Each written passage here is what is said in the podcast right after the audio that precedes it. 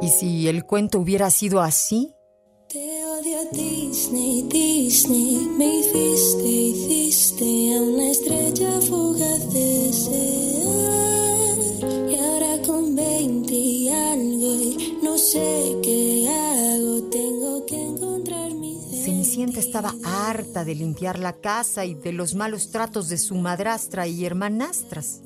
Así que un buen día se fue de casa, encontró un trabajo y con otras tres amigas alquiló una casa de la que salía y entraba libremente y estaba muy feliz con su nueva vida. Y entonces, muchas niñas hubieran pensado desde muy temprano que no hacía falta un príncipe azul, que una puede vivir sin necesidad de aferrarse y depender de alguien, y que de ese modo es más fácil construir relaciones equilibradas. Guerrera muy segura. Ven y descubre quién será, quiero saber. Cada día se enciende su brillo interior. Como un héroe que guía con fuerza y valor.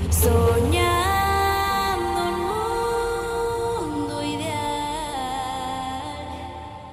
Este sí sería un final feliz.